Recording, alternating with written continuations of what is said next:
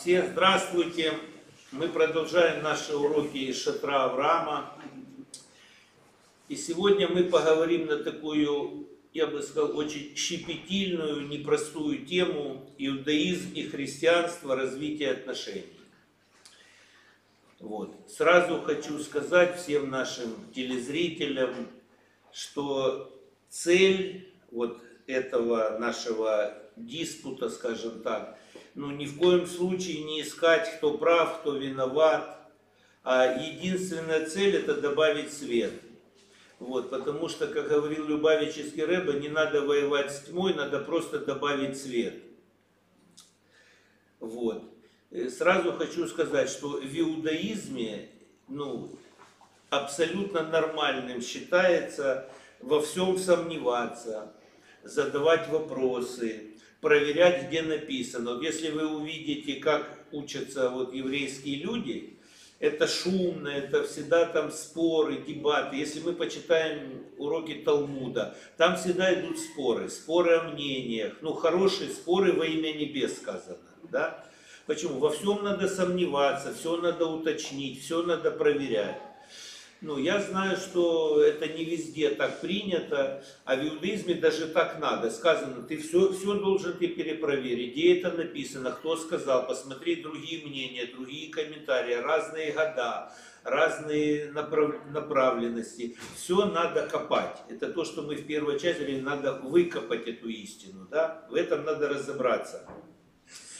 Сразу же хочу сказать, что сегодня, например, в наше время – и никогда ее не было, и сегодня ее нет идеальной религии. Просто мы сегодня имеем такие слова, которые тоже надо понять, о чем они говорят.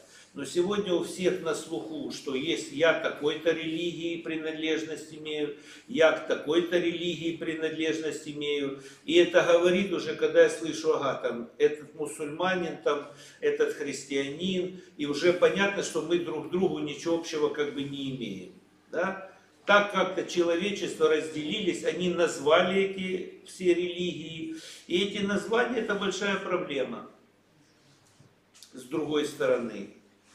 Вот. Поэтому ее точно идеальной нет, потому что если была бы идеальная вера, если бы было то, что вот Авраам первый начал, и распространение монотеизма достигло бы все народы и каждого человека, и люди бы приняли эти истины, и все бы жили по вот этим законам Бога, веря в единого Бога, то сегодня был бы другой бы уровень на земле. Правильно? Мы бы с вами жили в раю. Мы бы любили друг друга, мы бы помогали друг другу, мы бы жили в изобилии. Потому что Всевышний так создал, что всем на планете Земля хватило бы и еды, и радости, и комфорта, и добра. Просто мы должны правильно этим ресурсом воспользоваться. Для этого надо жить по тем законам, которые Бог дал. Раз этого нет, то значит нет ни одной религии, которая правильная, которая единственная, правильная, уникальная. Это относится и к иудаизму, к сожалению, тоже. Поэтому вот с такой точки зрения мы будем вести диспут, потому что мы немножко зададим какие-то вопросы, посмотрим в историю, что-то проанализируем. И каждый может сделать свой вывод. Задача просто шевельнуть наш разум. Вот. Поэтому идея добавить свет, добавить свет, это посмотреть, например, на замысел Всевышнего, ну, посмотреть на его пророчества, которые описаны многие тысячи лет назад. Вот. И понять, вот, ну, например, так просто по-обывательски сказать, да вот если добрый человек – это же не значит, что он, это качество его характера, это просто он человек добрый. Да? Если он говорит, я верю в Бога, и не говорит, что он принадлежность имеет какой-то религии, говорит, я просто верю в Бога. Да, сегодня люди считают, что так невозможно. Но это не совсем правильно. Вот. Есть другие перекосы, когда человек говорит, мне никто не нужен, у меня Бог в душе, а живет как попало. Это тоже неправильно. Но есть глубоко порядочные верующие люди, поддерживающие связь с Богом. Но они не являются принадлежностью какой-то религии. И это называется монотеизм. И изначально так было задумано. Авраам как раз именно эту идею распространял по миру. И написано, что в конце времени он также скажет, также скажет, что Бог один, имя Его единый, и все будут служить Ему все вместе. То есть люди будут, что такое служить Ему? Они будут жить по одинаковым заповедям. Да, если мы посмотрим сегодня, сегодня это, конечно, пока невозможно.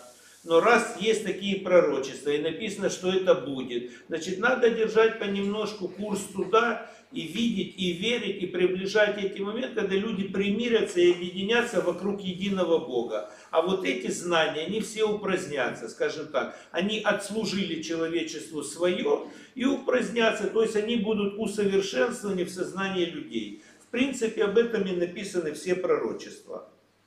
Вот. Теперь немножко хочу сказать, ну, как бы с основной идеей. Вот мы говорили, что Всевышний, у него есть какой-то замысел, он все создал. Да? Итак, часто говорят, а как же Бог допустил такие религии, как все это Всевышний допустил? Есть очень простое объяснение. Пророк Ишаягу говорил, что я Бог творю свет, и я творю тьму. То есть и свет, и тьму сотворил Всевышний. Да? Как скрытая идея здесь звучит. Он говорит, у меня есть мой замысел. Этот замысел светлый. Я вам его человечеству открыл через откровение на горе Синай. Я вам дал эти знания. Но я же творю тьму. Что такое тьма? Тьма это место твоего выбора. Это время твоего выбора, потому что когда во свете у тебя нет выбора, там все ясно и понятно. Да? Но когда тьма есть у тебя право выбора, и у тебя есть какие-то знания, ты можешь эту тьму преобразовать в свет.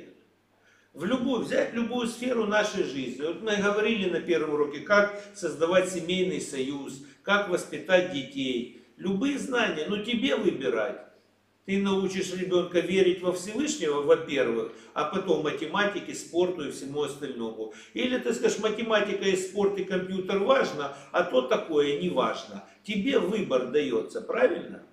Точно так же, как верить в Бога, как строить с Ним свои взаимоотношения. Выбор дается человеку, послушай там, попробуй так, послушай там, попробуй так. Да? Даже человек, который не родился в религиозной семье, вот пример Авраам, он же вырос среди язычников и идолопоклонников. А Всевышнему сказал, выйди оттуда, из дома отца своего, и там есть тоже скрытый смысл, говорит, забудь вот эти вот традиции твоего дома, тебе надо будет построить другую традицию. И мы видим, что Авраам и Сара, они построили традицию в своем доме, на которой выросли их дети, так же само глубоко верующими, порядочными людьми. При этом они и работали, и богатыми людьми были, и благотворительностью занимались, еще и обучали других людей вере в единого Бога. Правильно же? Есть какие-то примеры. Вот. То есть мы видели и изучали с вами, как эта вера начала распространяться. Вот. И мы сегодня поговорим, вот таких два аспекта выделим. История возникновения христианства и точка полного разрыва отношения ну, которая переросла в многолетнюю вражду с еврейским народом, с иудаизмом. Да? Почему это важно? Потому что ну, на нашей земле, здесь, на Украине, например, многие люди, ну, даже вот на улицу выйди, спроси, а вы верите в Бога? Да, я христианин. Но если ты задашь два-три вопроса по этому поводу, то из десяти один тебе что-то такое ответит, непонятно, что он имеет в виду, почему он христианин. Я думаю, что в других странах, ну, так же бывает и с другими религиями, да, что он себя причащает, там, например, в Индии, да, я там к индуизму, но посмотреть, как человек живет, как он может объяснить, кто-то может, кто-то вряд ли. То есть люди так себя приобщают. Почему? Потому что психологи объясняют, это потребность человека быть причисленным к какому-то большому сообществу. И когда его выбрасывают из этого сообщества, он чувствует себя голым. Да, как раньше партия была, например, да, в советские годы. Коммунистическая партия, все, ты в партии, ты защищен. Все хотели туда попасть, даже не понимая зачем. Почему? Такая потребность у человека. Да? Вот. Поэтому нам вот эти вопросы важно сегодня понять. И сто процентов, когда человек говорит, например, ну, я христианин, каждый подразумевает свое. Вот если написать ему, сказать, напиши изложение, что ты имеешь в виду. Это будут совершенно разные сочи, собрания сочинений, да. Значит, сделаем такой небольшой обзор. Мы видим, что Авраам начал распространять среди язычников, то есть идолопоклонников. Не было никаких религий на земле. Были люди, которые отвратились от Бога, и они поклонялись разным идолам. Были абсолютно разные виды идолопоклонства. Были такие более агрессивные, там, где убивали людей, приносили человеческие жертвы. Были менее агрессивные, когда люди поклонялись каким-то природным явлениям, всевозможным там, ну, всевозможным вещам, абсолютно разным. Да? И Авраам начал, что такое идея монотеизма, как мы уже с вами говорили, он делал, чтобы другие взывали к Богу и строили свою жизнь согласно семи законов, вот то, что появилось после потопа, когда Всевышний дал второй шанс человечеству, и символом завета поставил радугу, которая имеет семь цветов, и дал семь законов, точнее семь запретов, можно так сказать, шесть запретов и повеление построить справедливый суд, справедливую судебную систему в каждой местности, которая будет смотреть, чтобы эти шесть запретов не нарушались. Вот такая вот была создана система человечества. Да? И Авраам как раз вот этому вот учил, чтобы люди не нарушали божественные запреты. Теперь мы перенесемся немножко на много лет вперед, во времена, когда в еврейском народе уже было дарование Торы, были храмы, вот мы этот весь момент пропустим. И мы переместимся во время жизни человека, которого звали Егошуа, которого назвали Иисус. Почему Иисус, а не Егошуа, мы с вами говорили, потому что в греческом выражении нету буквы Ша. Поэтому везде, где на иврите стоит буква Ша, в греческих текстах стоит С. Например, Иерушалаем, Иерусалим, Егошуа, Иисус. Да, и так далее, и так далее, и так далее. Вот, и жил он в городе Назарет, написано, на иврите это город Нацерет, между прочим, там живет моя родная сестра уже больше 30 лет. Такой город действительно существует. Называется он Нацерет. Вот. Это действительно есть такой город, были такие события. Вот. И был такой человек. По крайней мере, большая часть мира в это верит и так считает. Вот. И хочу сразу, вот, чтобы мы посмотрели несколько важных высказываний вот о себе, которые сам Иисус о себе говорил. Прямая речь, которую не другие люди о нем говорили уже за много лет после того, как он умер, а то, что он сам о себе говорил. Вот. Например, он говорил такие слова. «Я не пришел отменить закон и пророков, но исполнить». Дальше. Я пришел только к погибшим овцам дома Израиля. То есть он как бы сам описывает, это написано в Библии, это все можно проверить. Он описывает как бы юридический ракурс своего служения. Да, то, что называлось служение. Во-первых, он говорит, я пришел только к погибшим овцам дома Израиля. Не к праведникам да, потому что в Израиле всегда были праведники. Это весь остальной мир в то время, ведь религий никаких не было, весь мир был языческим. Вот. И, например, когда часто показывают, вот говорят, написано в Библии, все согрешили лишены славы Божией. Вот я с одним верующим парнем дискутировал, я говорю, так это где написано? Он говорит, послание к римлянам. Я говорю, правильно, это послание адресовано к язычникам, ведь римляне же были язычники, там, конечно, не было праведных людей, там все были идолопоклонники. Но если посмотреть другие послания, которые были адресованы к еврейскому народу, так там были праведники, но также были и заблудшие люди. И вот Иисус говорит, я пришел к погибшим овцам дома Израиля. Что мы видим из дальнейших вот описаний? Например, мы видим, что он проходил мимо реки и стал собирать рыбаков. И что он делал первым этим рыбаком? Он их учил молиться Богу. То есть, конечно, к погибшим овцам, да, люди, которые настолько были в то время заняты работой, заняты бытом, заняты суетой, что даже молиться не умели. То есть человек, который жил в то время в Израиле и не умел молиться, это нонсенс. Потому что были ешивы, был храм, были учения, были молитвы, это все было. Но были какие-то люди, как всегда, в любом поколении есть такие люди, которые, он сам дал им формулировку «погибшие овцы дома Израилева».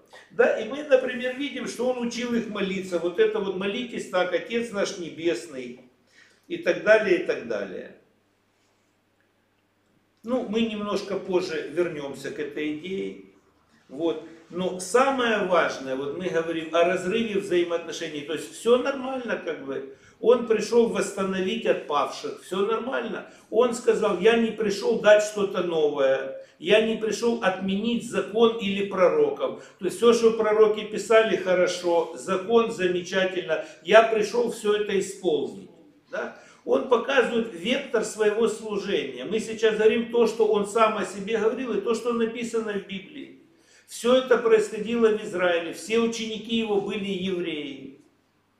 Вот. Что же послужило ну, вот этим вот разрывом? Самое важное, что явилось разрывом отношений, да, между евреями и порождение вот этой вот новой религии, которая отлично, она отличается от учений самого Иисуса. Вот. И вот этот вот произошел разрыв, потому что родилась новая религия, а в противовес ей еще через три века родилась еще другая религия, ислам которая сказала, что вот эта религия, там, где Бог троится, там, где человека назвали Богом, она нам не подходит. Я говорю прямыми словами, нам, понятно, надо сегодня просто пролить свет, что различает, что разъединило. Да, где вот эта точка разрыва, потому что когда ты понимаешь точка разрыва, то там можно связать на узел. И человек может сегодня понять просто, сегодня же, мы же живем сегодня во время разума. Да, раньше были люди темные, не было информации. Сегодня, пожалуйста, куча информации. Человек может взять, сам изучить, сам подумать. Мы живем во время, когда искусственный интеллект изобретают. Сегодня время пришло для разумных людей, которые могут изучить, проанализировать и задать самому себе вопросы. Где произошла точка разрыва? Почему ну, мы хотим люди жить вместе и любить друг друга? И это и выгодно, и хорошо это и хорошо, и выгодно, потому что это гораздо выгоднее, чем быть распри, ссоры, войны. Правильно же? Но почему-то не получается. Где же эта точка разрыва? Так вот, можно в истории увидеть, когда человека, который сам о себе говорил, вот идет Сын Человеческий, его назвали Богом, который равный Отцу, Бог, который пришел с неба, и пришел нас научить жизнь и так далее, и так далее. И вот эту вот точку, именно вот эту точку евреи не приняли. Потому что на горе Синай они слышали, слушай Израиль, уразумей, что никакого, ничего вы не видели, только голос слышали. Ни того, что на небе, ни того, что на земле, люди по земле ходят. И ни того, что под водой. Никакого образа. Бог есть Творец неба и земли. И это главное, это основание вообще веры. Веры в единого Бога. Поэтому, конечно, евреи не могли это принять. Но самое интересное, что Иисус это никогда не говорил. А что получилось? Эта идея, она пришла сюда на землю только в 325 году, то есть через 300 лет после того, как вообще жил Иисус.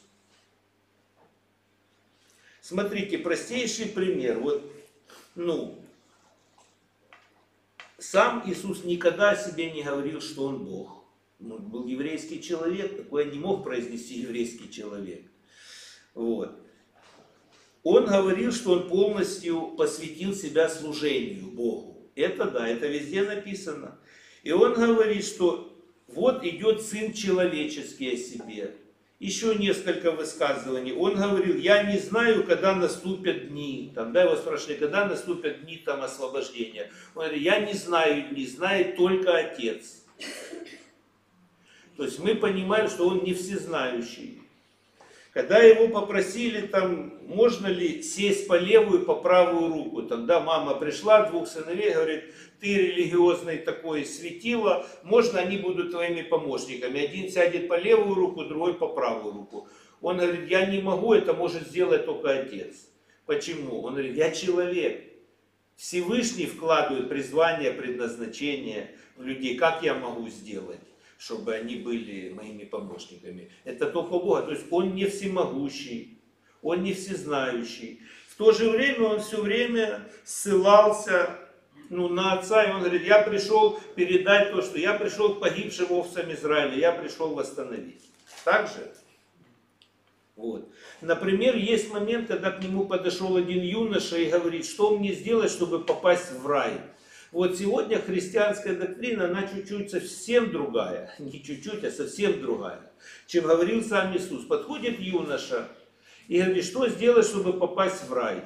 Иисус ему говорит, соблюдай заповеди. Какие заповеди? Те, которые дарованы были в Торе на горе Синай, других же заповедей не было в Израиле. Он говорит, хочешь в рай, соблюдай заповеди. После этого эта концепция была совершенно переделана. Вот. Однажды к нему подошли и назвали учитель благой. Он говорит, не называй меня благим, никто не благ, как только один Бог. То есть в его выражении Бог Эхад один. Это было как дважды два четыре. Никаких не было даже намеков на это. Точка окончательного разрыва, когда она произошла, она произошла именно в 325 году когда люди, обожженные вот этими знаниями, вот этими учениями, а именно Римская империя, которая была действительно самая властная и могущественная империя, они взяли это учение, да, и написали символы веры и создали религию, которая впоследствии стала называться христианство и видоизменялась она множество раз. Вот три постановления, это вы можете найти в любой Википедии кругом. Три постановления, которые были записаны на Никейском соборе. Первое, это считать Иисуса равным Богу, Отцу, то есть считать Его Богом. Тут можно немножко остановиться. Ну, например, если Бог Отец и Иисус, ну, Он же Бог, то, например, когда вот, например, Иисус тех же рыбаков учит молиться и говорит, молитесь же так, Отец Небесный, и Он показывает, как соединиться в молитве с Богом. Да, вот эта молитва «Отче наш», то задается вопрос, он в это время, это два, это диалог, это он разговаривает с кем-то, с Богом, или он разговаривает сам с собой? С Богом. Но постановление собора, постановление человека, людей. Они сели, да, вчерашние язычники, подумали, что они теперь лучше знают все это, сами сейчас сформулируют правильную веру. И написали, что Иисус является Богом. Следующий момент, второй вопрос, который там никогда не праздновать в один день вместе с евреями, а переначить его назвали Пасха и его назначили в другой день, в первый день весеннего солнцестояния. То есть назначили определенный день. Хотя в Торе было сказано 14-го Ниссана, да, соблюдайте этот день во все времена, во все века. То есть был специальный день. Да. Следующий момент, третье постановление, это сделать день как бы божественного возвеличивания не субботу, отменить субботу и назначить воскресенье. Да? А мы же знаем, что ну, шаббат это особенный день, это ну, особенное время. Ну, мы, например, что читаем в книге Береши? Да, что Всевышний взял этот день, отделил его и благословил. То есть везде он благословлял что-то кого-то, благословил человека, благословил что-то. А это он благословил время. Он отделил шаббат, субботу, и благословил. Это значит, что именно в шаббат сюда приходит особенная энергия. И мы черпаем эту энергию, она дает нам заряд на душу и дает нам благословение на все остальные шесть дней. И это совершенно сверхъестественно, это мистическое, это тайные знания. Человек может этим пользоваться. Ну, например, вот у меня простейший пример. Вот есть мобильный телефон, он постоянно разряжается. А у меня здесь есть скрытая, тайная такая розетка. И я про нее знаю. Я подхожу постоянно, от нее подзаряжаюсь. А другие люди не знают, они бегают, где-то ищут, все время мучаются по этому поводу, суетятся. А здесь есть прямо вот тут подзарядка, но только никто это не знает. Да? То есть люди просто взяли и религиозно отменили, переписали, назначили и в повелительном, как говорится, наклонении всем повелели вот эти законы, теперь они стали символом веры и так далее. Вот. Ну, каждый человек должен сам задуматься, насколько это актуально, насколько это важно. Я думаю, что это в первую очередь люди, которые во все это верят и всем этим пользуются. Они должны проверить себя, работает ли оно действительно, насколько оно работает. А может есть какие-то вещи, которые будут еще лучше работать, которые действительно дарованы были в Торе. Может быть там есть большая сила в них которую Всевышний хотел дать как награду людям, как откровение человечеству. Также люди, которые размышляют, люди, которые хотят это учить, они, конечно же, уже сегодня начинают задумываться, начинают в этом идти. И это совершенно не, не надо делать из этого какую-то катастрофу, как делают ты предатель, ты изменщик. Ну, вначале что-то было сделано, а теперь люди сидят вот в этом всем и не знают, как, что дальше с этим делать, да. Вот. Теперь немножко смотрите, ну, если мы заглянем в историю, то история вот, взаимоотношений иудаизма и христианства можно разделить на четыре этапа. Три этапа уже произошло, четвертый вот сейчас в стадии начинания. Это уже даже не надо над этим спорить, это уже история, это просто надо проанализировать. Если мы посмотрим до 325 года, это не было религия, не было никаких таких форм, догматов, учений таких. Это было еврейское учение, да, в мире было много безбожников. Вот. И даже Иисус, вот то, что в Израиле происходило, он говорил все время, часто можно в Библию видеть, сей род, сей род. То есть он обращался к определенному поколению, да, к поколению безбожников в то время. И какие-то послания были обращены именно к ней, обращение к поколению. То есть это было такое еврейское, может сказать, немножко новаторское учение того времени. Но он ссылался на еврейские законы там были задействованы в большинстве своем евреи. Да? Но после того, когда уже это, все это вышло за рамки Израиля, стало понемножку-понемножку видоизменяться.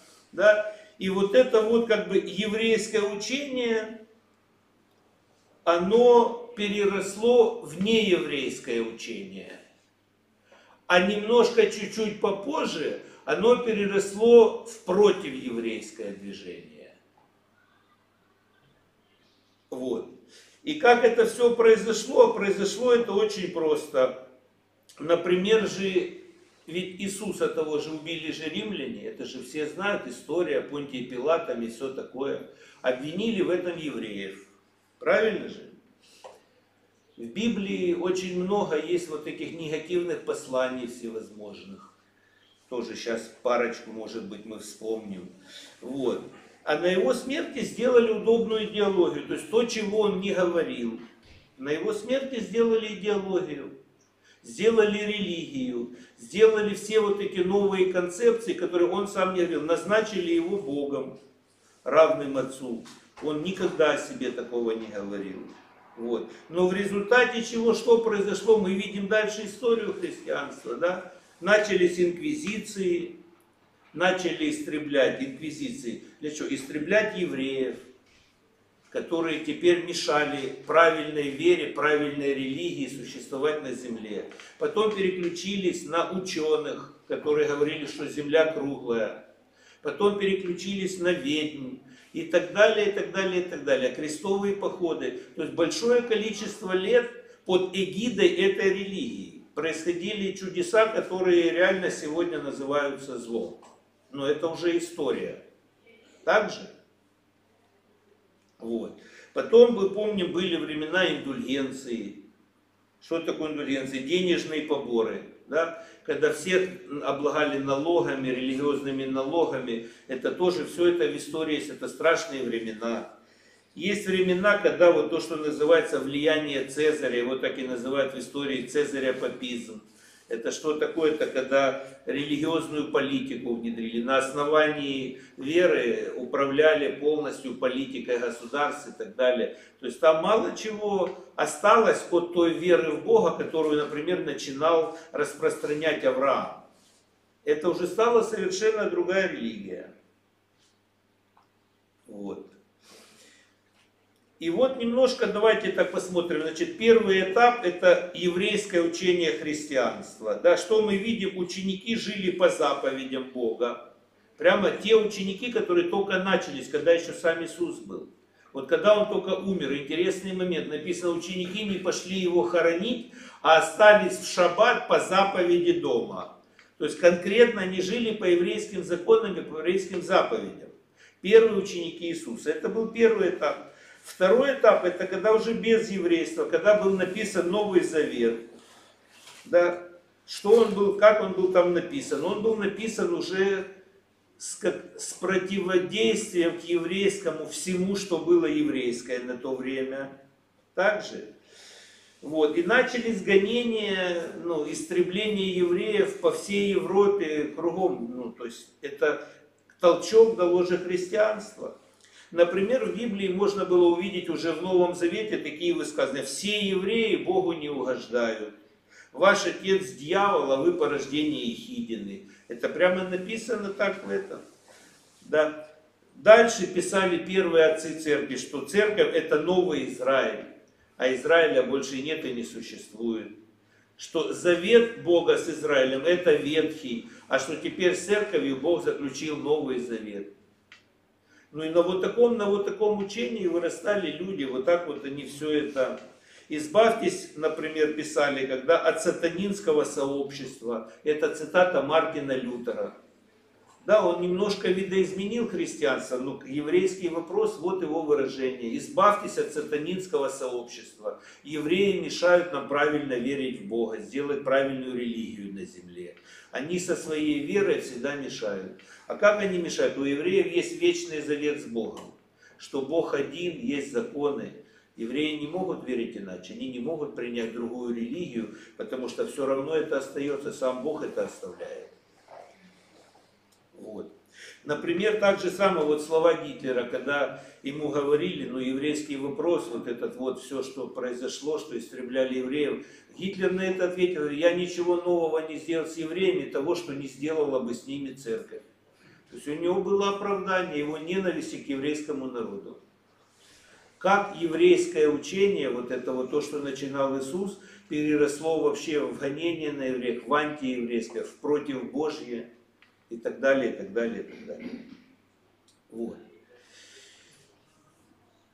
Теперь, например, четвертый этап. Вот я абсолютно верю, что мы сегодня находимся в начале вот этого четвертого этапа о котором мы уже говорили, да, что народы пересмотрят вообще все эти доктрины, почему что сегодня век разума, век информации, открытая информация, хочешь жить, бери, изучай и пойми, что это Слово Бога, и от этого Слова Бога зависит твоя жизнь.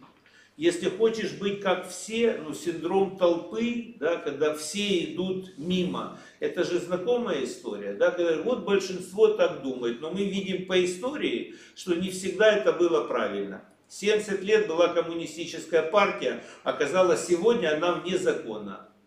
А все так думали, правильно же? В поколении Ноха все так думали, во время Авраама все так думали. Поэтому надо ориентироваться на Слово Бога. И сам Иисус говорил, я не пришел отменить пророков. А пророки писали, что народы придут к пониманию единства Бога. Что их не три, не четыре, Они, он один, единственный, который создал небо и землю, который создал душу человека. Потом люди разделились на разные национальности. Но Бог вчера, сегодня и во веки тот же. Он один, единственный. И Он дал общие законы человечеству, точнее общие запреты и свободу выбора делать неограниченное количество добра. И написано, что приходит время, в пророках написано, будет время, а мы видим, что оно сегодня уже есть. Что народы захотят изучать Тору вместе с еврейским народом. И это поменяет жизнь, это будет последний этап, который приведет Машиаха, и будет заключительная эпоха, когда на земле восстановится мир, восстановится любовь, то, что все люди так сильно хотят. Вот что я хочу сказать, что и скажут все люди, скажут, да, что Бог один, Бог, который сотворил Адама, Бог, который сотворил Авраама, Бог, который сотворил Маше, Моисея, Бог, который сотворил Иисуса, и Бог, который сотворил и Магомеда, и Буду, Бог, который сотворил человека. Есть Бог, а есть человек. И написано, Бог не человек, чтобы ему указывали. Вот, поэтому еще раз хочу сказать, сказал это, чтобы просто прояснить, чтобы каждый человек мог построить правильные взаимоотношения с Богом.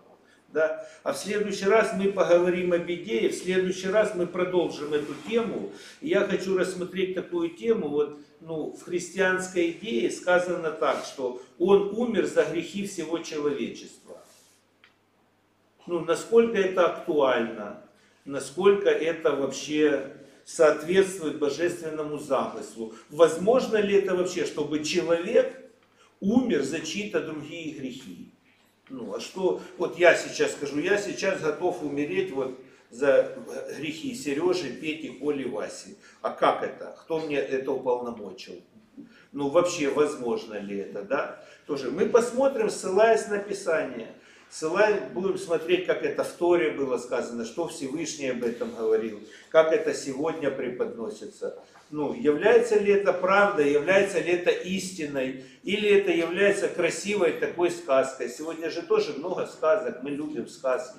Да? А что таки действительно актуально в этом выражении? Потому что люди иногда говорят, но глубины не понимают. В этих словах есть доля правды, но только маленькая доля совсем не так, как многие это представляют. И поэтому они обманываются. И когда они как хотят прийти туда на небесах, прямо в Новом Завете написано, что вы говорили мне, Господи, Господи, а я скажу, отойдите от меня, делающие беззаконие, я никогда не знал вас. Вы просто прикрывались моим именем на земле и все. И делали свои грязные делишки. Ну, кому-то скажет по-разному. Да? Вот, это мы оставим на следующий раз. А сегодня наш урок окончен. Будьте здоровы.